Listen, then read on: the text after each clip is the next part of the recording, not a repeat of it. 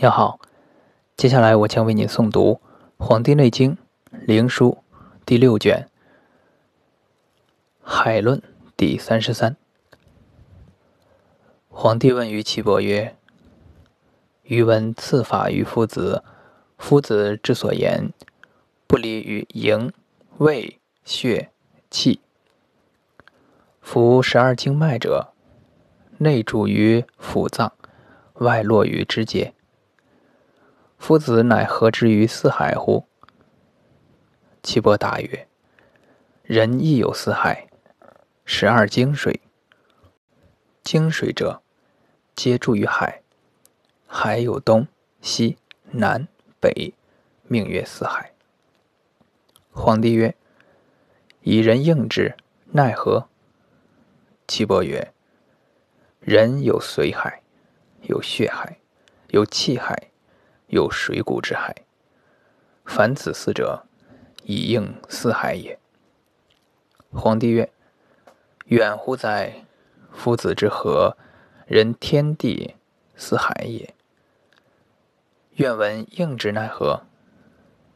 岐伯答曰：“必先明之阴阳表里，行书所在，四海定矣。”皇帝曰：“定之奈何？”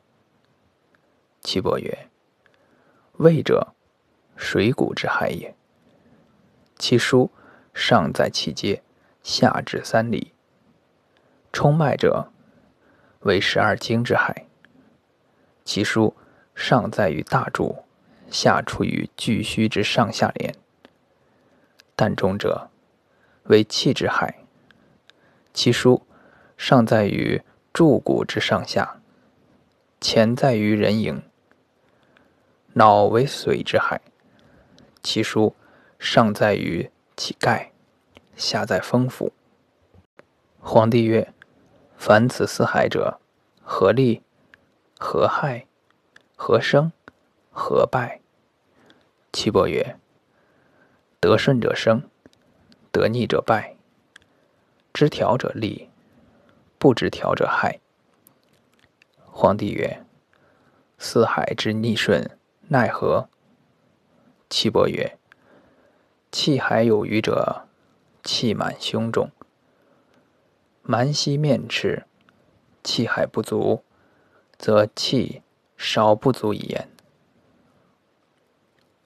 血海有余，则常想其身大，弗然不知其所病；血海不足，亦常想其身小。”遐然不知其所病。水谷之海有余，则腹满；水谷之海不足，则饥不受谷食。髓海有余，则清静多力，自过其度；髓海不足，则脑转耳鸣，颈酸，眩冒，目无所见，懈怠，安卧。皇帝曰：“予以闻逆与顺矣，调之奈何？”岐伯曰：“神守其书，而调其虚实，无犯其害。顺者得富，逆者必败。”皇帝曰：“善。”